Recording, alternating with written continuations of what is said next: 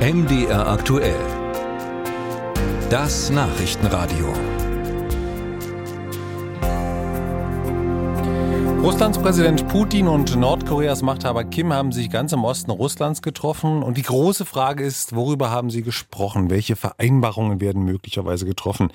Dass Nordkorea an russischer Satelliten- und Raketentechnik interessiert ist, das wurde noch einigermaßen transparent kommuniziert. Was aber Russland vielleicht von Nordkorea will, da wird es schweigsam. Naheliegend wäre Waffen, denn Nordkorea verfügt über Unmengen an Waffensystemen, die meist mit russischen kompatibel sind. Wer ist hier also auf wen angewiesen? Darüber habe ich mit unserem Russland-Korrespondenten Stefan Lag gesprochen. Herr Lag, jetzt gibt es ja die Befürchtung, dass über die Lieferung von Waffen gesprochen wurde, möglicherweise auch naheliegend durch die Beteiligten an den Gesprächen. Gibt es dafür auch konkretere Anhaltspunkte? Wurde da was gesagt? Also konkrete Vereinbarungen sind äh, nicht nach außen gedrungen.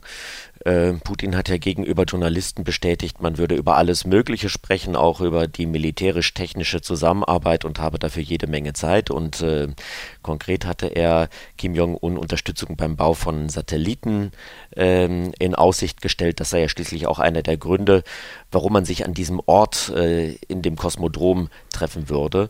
Waffenlieferungen an Nordkorea wären jedenfalls ein klarer Verstoß gegen die Resolution 1874 der Vereinten Nationen, die stammt aus dem Jahr 2009 und äh, diese Resolution war damals vom Sicherheitsrat einstimmig, also auch mit Zustimmung Russlands angenommen worden als Reaktion auf Nordkoreas Atomwaffenprogramm.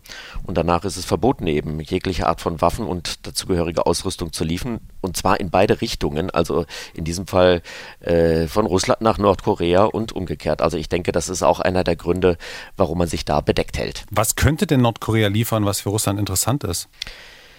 Also das Stockholmer Friedensforschungsinstitut SIPRI geht davon aus, und das deckt sich auch mit Aussagen russischer Experten, dass Nordkorea äh, über große Munitionsvorräte verfügt, vor allem Artilleriemunition, die eben mit russischen Systemen äh, kompatibel sind.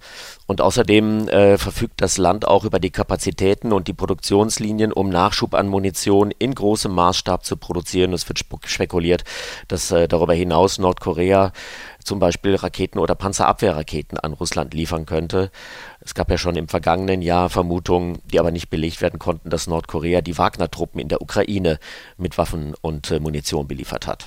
Könnte sich da eine Allianz bilden, die möglicherweise Kräfteverhältnisse neu ordnet oder wie müssen wir da drauf sehen? Also Kim Jong-un hat in seinem Auftaktstatement heute ähm, gesagt, dass man auch im Kampf gegen den Imperialismus weiter zusammenarbeiten werde. Und das ist ein Satz, der sich auf gemeinsame Manöver und ein geplantes loses militärisches Bündnis zwischen Russland, China und Nordkorea beziehen könnte. Auf diese Möglichkeit hatten im Vorfeld des Treffens auch russische Experten hingewiesen, dass dieses Treffen tatsächlich der Beginn eines neuen trilateralen militärisch-strategischen Bündnisses äh, sein könnte. Das sei äh, bereits im Juli bei einem Besuch des russischen Verteidigungsministers äh, Shoigu und eines chinesischen Vertreters in Pyongyang vereinbart worden.